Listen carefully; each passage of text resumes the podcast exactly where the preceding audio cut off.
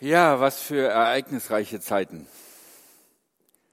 Jeden Tag irgendeine neue Krise in dieser Welt, Meldungen, die einen beschäftigen, im persönlichen, in dem Bereich, im größeren Umfeld, aber auch in der Welt. Und der Predigtext heute kommt auch in eine Situation hinein, in der die Jünger von Jesus und Jesus auch einiges erlebt haben. Das erste ist, äh, Johannes der Täufer ist äh, getötet worden. Als Geschenk und Partygag auf einer Geburtstagsfeier. Das finde ich ist für einen aufrechten Mann und Propheten wirklich ein jämmerliches Ende.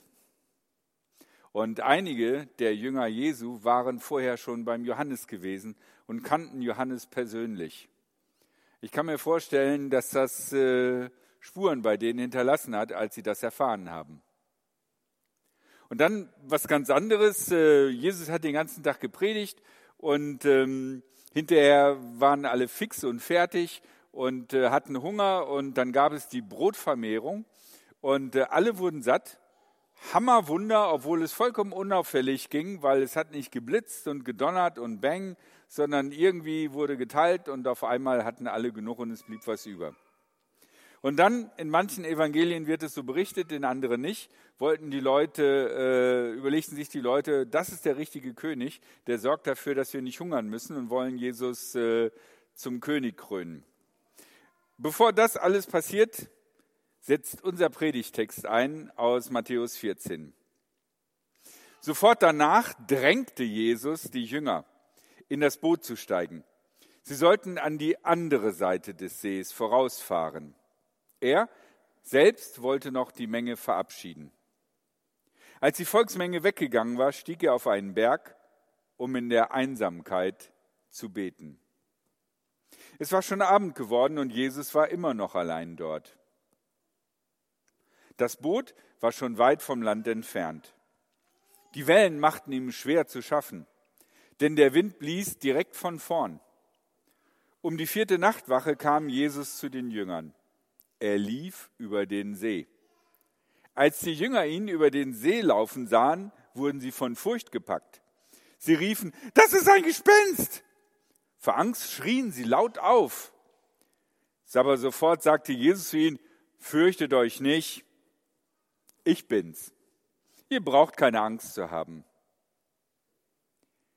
Petrus sagte zu Jesus, Herr, wenn du es bist, befiehl mir, über das Wasser zu dir zu kommen. Jesus sagte, komm. Da stieg Petrus aus dem Boot, ging über das Wasser und kam zu Jesus. Aber auf einmal merkte er, wie stark der Wind war. Da bekam er Angst. Er begann sofort zu sinken und schrie, Herr, rette mich. Sofort streckte ihm Jesus die Hand entgegen und hielt ihn fest. Er sagte zu Petrus, du hast zu wenig Vertrauen. Warum hast du gezweifelt? Dann stiegen sie ins Boot und der Wind legte sich. Die Jünger im Boot warfen sich vor Jesus nieder. Sie sagten, du bist wirklich der Sohn Gottes. Ja, das Hauptthema dieses Pred dieser Predigt ist äh, etwas, wofür wir kein sinnvolles Wort gefunden haben. Und wenn man keine Worte hat, sollte man schweigen, aber äh, ich werde ja hier pro Wort bezahlt. Deswegen mussten wir irgendwie ein Wort finden und wir haben folgendes Wort geschaffen. Es kommt natürlich aus dem Hebräischen mit ganz tiefen Wurzeln ins Aramäische und Syrisch-Kroatische. Es heißt Ua. Habt ihr sowas auch schon mal gehabt? Eine Situation, wo er gedacht hat, uah. Und es gibt auch Situationen, da hat man eine Idee, aber diese Idee ist trotzdem mit einem uah verbunden. Und wenn man so eine Idee hat, dann braucht man viel Mut, um die umzusetzen. Und äh, es gibt viele Leute, die davon erzählen, wie sie ein großes Risiko eingegangen sind, als sie eine Uah-Idee hatten und sie sind erfolgreich geworden. Mach dein Ding. Da ziehst du von der Provinz raus nach Hamburg und äh, hast Schlagzeug gelernt und äh, ja, dann wirst du ein Star und ey, Udo Lindenberg, wenn man sich vorstellt, wie alt der ist und dass der da immer noch seine Show abzieht, unglaublich, ey, und das bei dem Alkoholkonsum, den der gehabt hat. Das ist der Hammer. Und so viele Leute gibt es, die davon erzählen können. Und wenn du auf YouTube guckst, es gibt tausende von Videos, die dir empfehlen, wie du dein Leben verbessern kannst. Du musst es einfach nur machen, weil du kannst es schaffen. Und ich muss euch sagen, lebt eure Träume und verträumt nicht euer Leben. Ihr könnt es, ihr habt es drauf, macht es einfach. Allerdings, es gibt so viele, bei denen es nicht geklappt hat.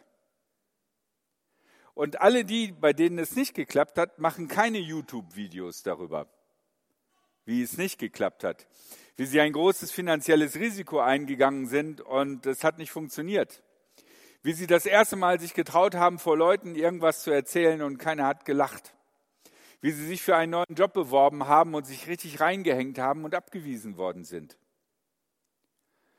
wie sie eine Ausbildung gemacht haben und hinterher festgestellt haben, es war doch nicht ihr Ding.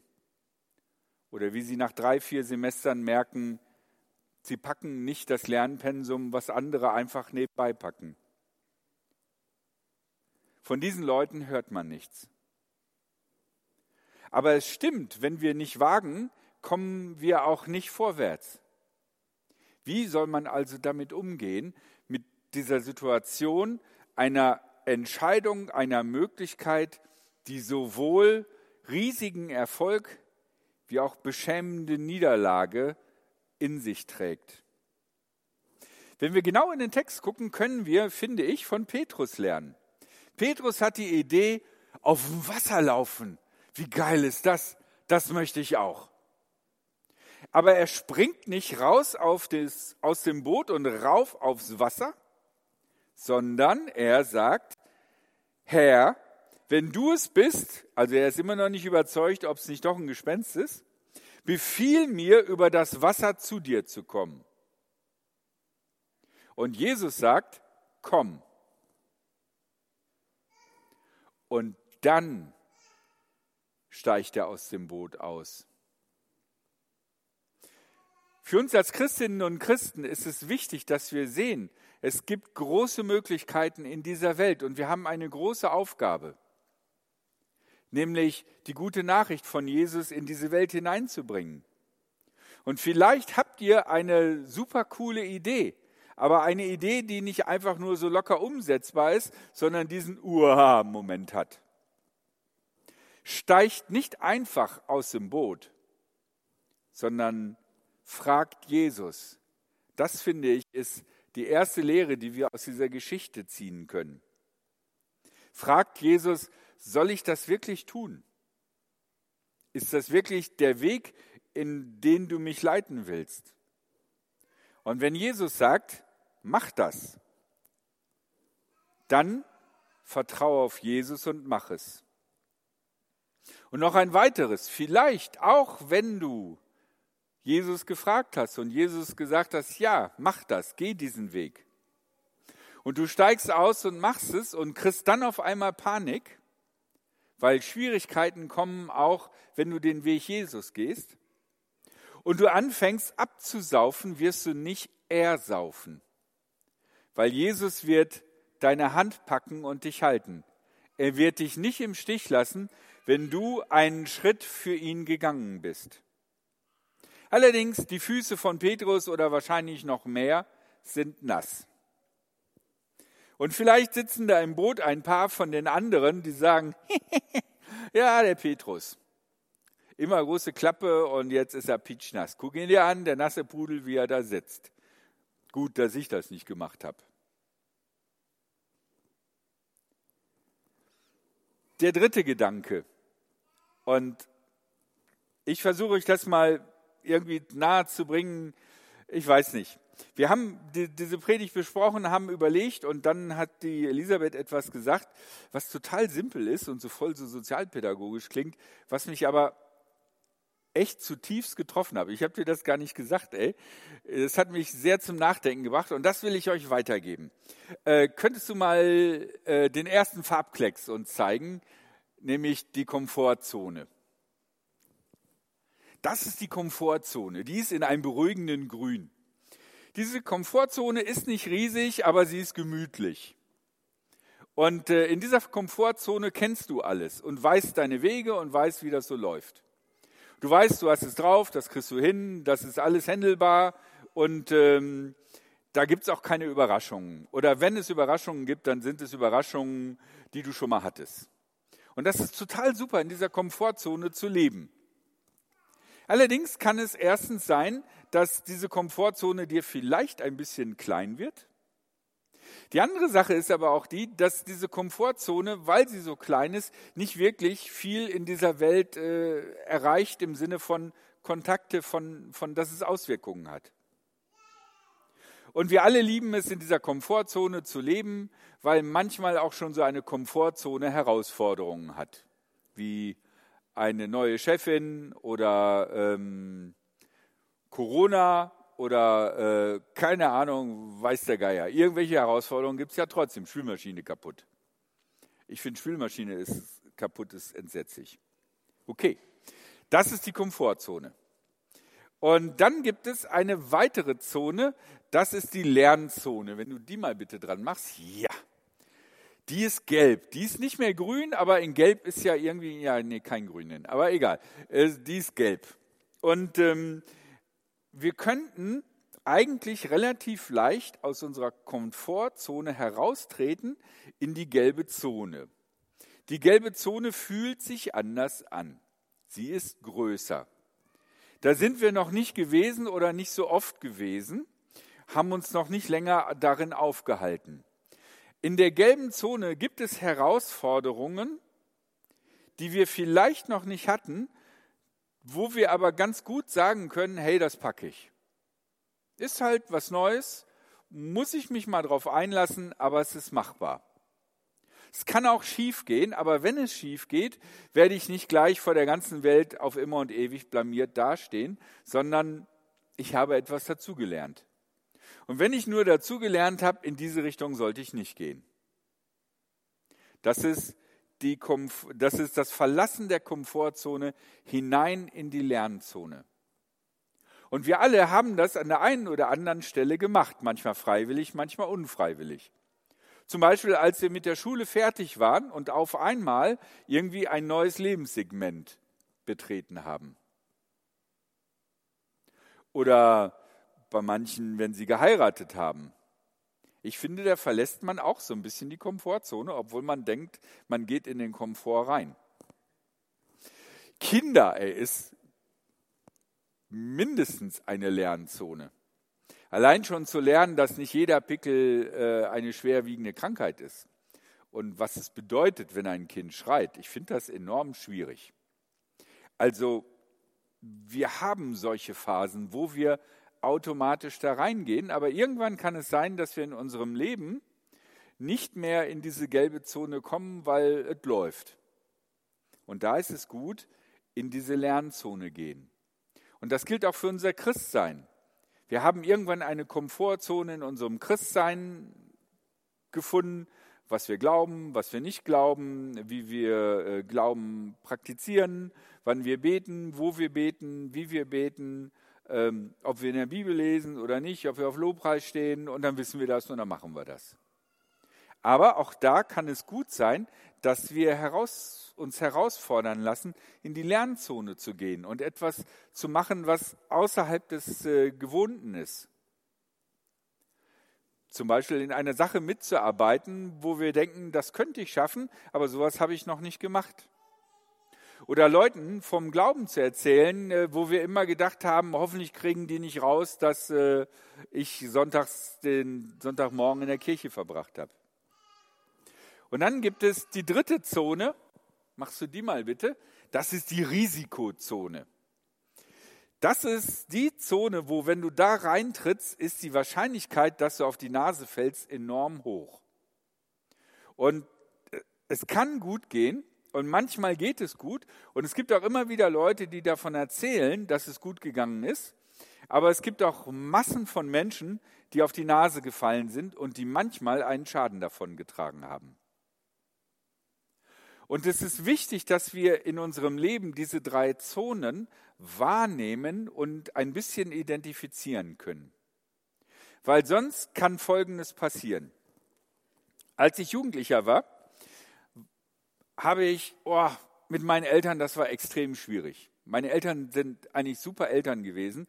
Die haben das super hingekriegt. Jetzt so als Eltern denke ich, hey, die haben einen guten Job gemacht. Aber als Pubertierender habe ich gedacht, nee, ey, das geht gar nicht. Und das Schlimmste, was ich mir vorstellen konnte, ist, mit meinen Eltern in einem Raum zu sitzen und mit denen über Persönliches zu reden. Also wenn die mich zum Beispiel gefragt hätten, Junge, wie geht's denn dir? Weil das geht die gar nichts an und ich will überhaupt nicht, dass sie was von mir wissen. Was machst du da eigentlich in der Kirche? Du gehst da dauernd in die Kirche. Was machst du da eigentlich? Was machst du da mit deinen Kumpels? Ey, das ist das Letzte, was ich wollte, dass meine Eltern was über mein persönliches Leben wüssten. Und dann bin ich in so eine Evangelisation reingegangen, so eine von diesen Evangelisationen aus den 80er Jahren, wo so richtig Himmel und Hölle gepredigt wurde. Und da sagten dann die Prediger, hast du dir schon mal überlegt, wenn du deine Eltern nicht von Jesus erzählst und sie nicht mit in deine Kirche nimmst, dass sie in der Hölle landen werden? Du musst ihnen davon erzählen. Das hat für mich viele, viele Jahre gedauert, bis ich das irgendwie verdaut habe. Weil meine Eltern mit in die Kirche zu nehmen, war für mich persönlich, für andere vielleicht nicht, aber für mich persönlich maximale Risikozone. Das war für mich die Horrorvorstellung. Die Horrorvorstellung war nicht, dass meine Eltern sagen könnten, ach Mensch, das ist ja toll hier, ich möchte auch Christ werden.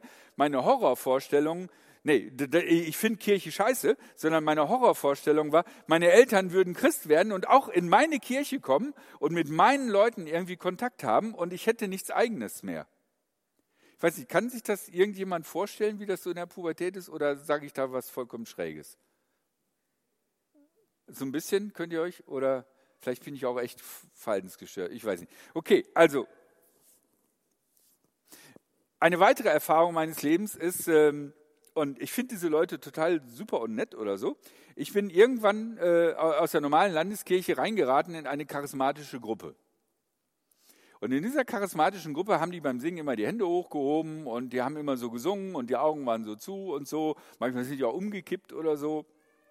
Und die zentrale Botschaft war, du musst auf Jesus zugehen und äh, Jesus in dich einlassen und der macht dann ganz tolle Sachen mit dir. Und diese ganz tollen Sachen mit dir war, dass du so im Lobpreis wegschwebst und umfällst. Und ich hasse es, die Kontrolle zu verlieren. Ich versuche immer mein Leben zu kontrollieren. Und die Vorstellung, dass Jesus mit mir etwas machen könnte, wo ich die Kontrolle verliere, ist für mich Risikozone. Ich habe eine solche Panik davor gekriegt, wenn Leute gesagt haben, oh, du musst dich ganz Jesus öffnen, dass ich 100% zu und dicht gemacht habe.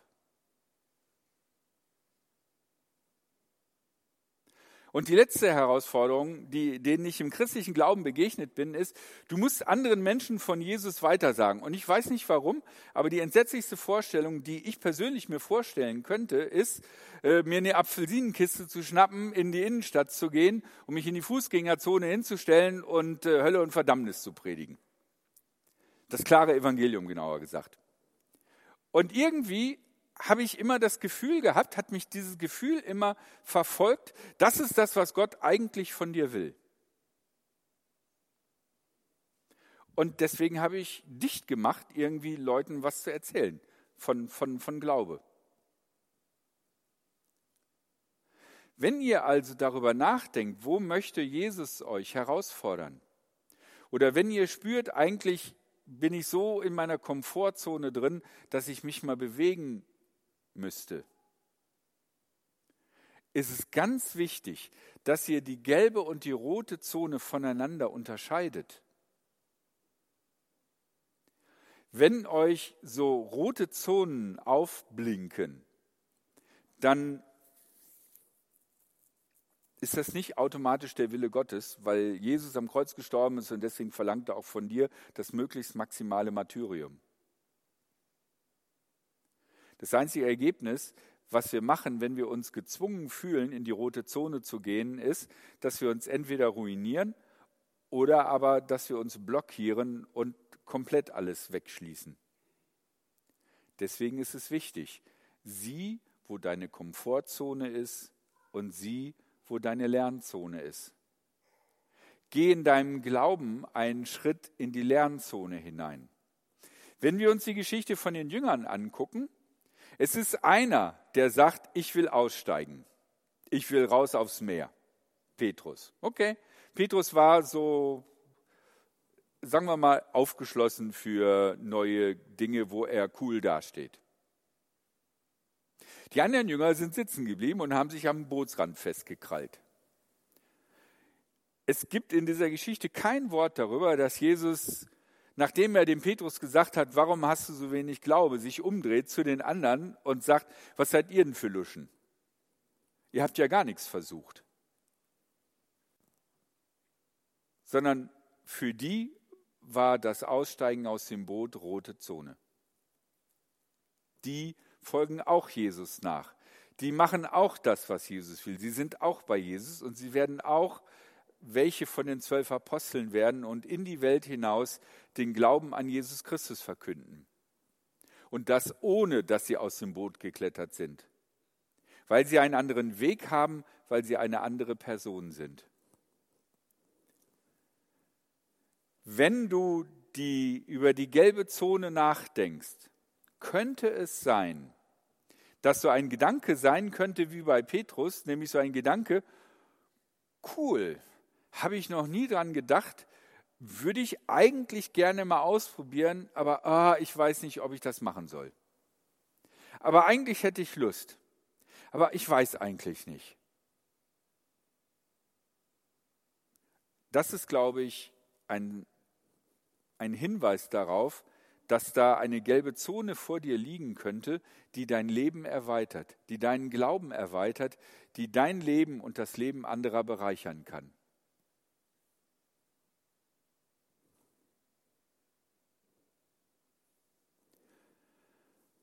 Ich glaube, an der einen oder anderen Stelle wäre mein Leben ein bisschen gleichmäßiger verlaufen, wenn mir jemand Mut gemacht hätte, in die gelbe Zone reinzugehen. Und ich nicht die rote Zone vor den Latz geknallt gekriegt hätte und aufgrund dessen zugemacht habe. Letzten Endes bin ich in einem Beruf gelandet, wo ich vor Leuten stehe und rede. Irgendwie dann doch. Aber das war auch nicht so easy. Ey. Ich habe die ersten Wochen, wo ich gepredigt habe im Vikariat, habe ich jedes Mal Durchfall ohne Ende gekriegt für zwei, drei Tage, weil ich nervlich so runter war. Also glaubt nicht, dass ich mich darum gerungen habe immer. Aber es war letzten Endes in einem Setting wie einem Gottesdienst die gelbe Zone. Auf der Apfelsinenkiste die rote Zone. Und in der gelben Zone bin ich zu Hause geworden und jetzt ist diese ursprünglich gelbe Zone für mich eine grüne Zone geworden. Vielleicht sollten wir im Sommer mal, ja, ich weiß nicht.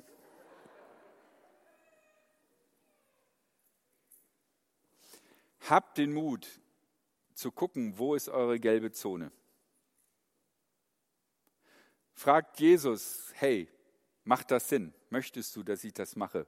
Guckt, ob es in einem, eurem eigenen Lebenskontext Sinn macht und dann wagt den Schritt. Vielleicht geht es super gut, vielleicht holt euch eure Angst ein. Jesus wird euch nicht untergehen lassen. Und die rote Zone, nächste Mal. Irgendwann wird vielleicht manche Teile der roten Zone zu gelb. Vielleicht auch nie. Darum geht es nicht. Es geht darum, dass wir nicht in der grünen Zone alleine nur sitzen bleiben und Schwielen am Hintern kriegen, sondern dass wir lernen, ein bisschen in Bewegung zu kommen und uns weiterzuentwickeln. Jesus begleitet uns auf alle Fälle. und hält uns an der Hand. Amen.